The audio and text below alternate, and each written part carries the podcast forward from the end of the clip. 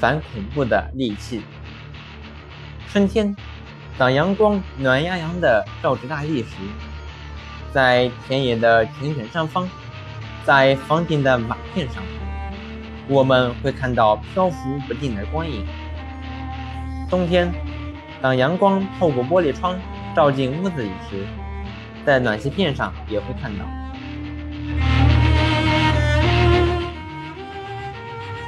空气本来是透明的，为什么能照出影子呢？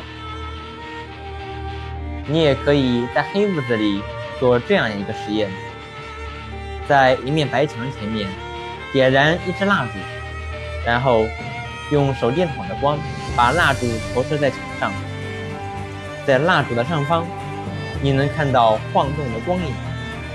这是由于你看到了空气的影子。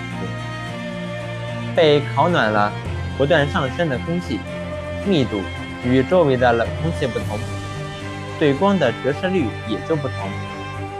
当光线通过它们的时候，会发生折射或散射，这样本来透明的东西便被看到。如今，这个原理被用到反恐怖上。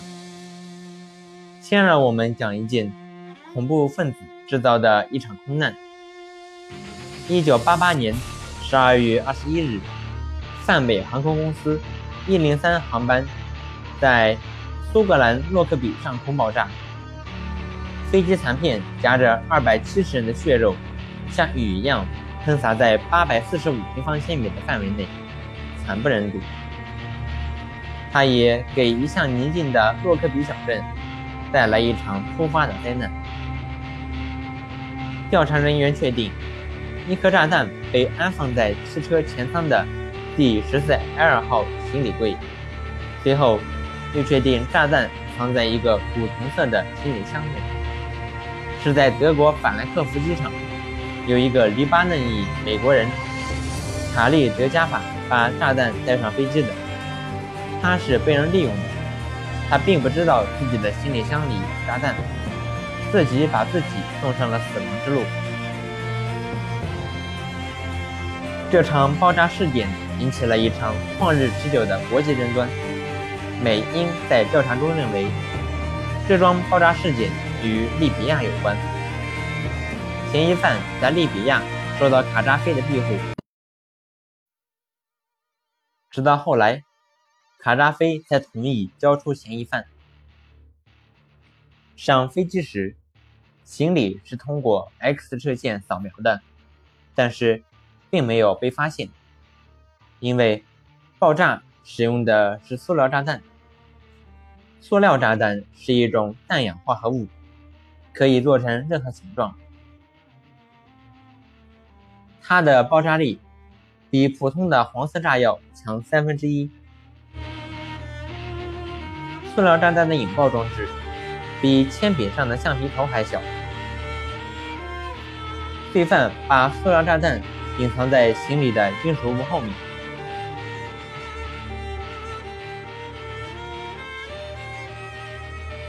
原来，X 射线检查设备对于塑料炸弹的检查无能为力，必须研制出一种新的检查方法。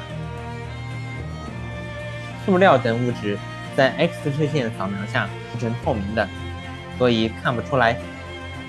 其实。透明的东西也不是绝对看不见的。塑料炸弹或毒品在 X 射线扫描下虽然是透明的，但是由于它的密度很长，所以能把部分 X 射线向各个方向散射出去。正如我们开始做的实验，关键问题是如何收集散射的 X 光。原来的扫描仪。探测器放在 X 射线源对面，所以只能收集直线射来的 X 射线，而散射的 X 射线是向四面八方的。为了改进原来的 X 射线扫描仪，技术人员用960个组成阵列的探测器，收集并测量各个方向的散射射线。通过计算机的处理，使工作人员能在荧光屏上。看清塑料炸弹的位置，就是把塑料炸弹藏在金属物的后面，也能探测到。金属不会把 X 射线全部挡住，总能透过一些。只要有一点点 X 射线穿透过塑料炸弹或毒品，该系统就能测到散射的 X 光。目前，许多机场已经安装了这种先进的 X 光扫描仪。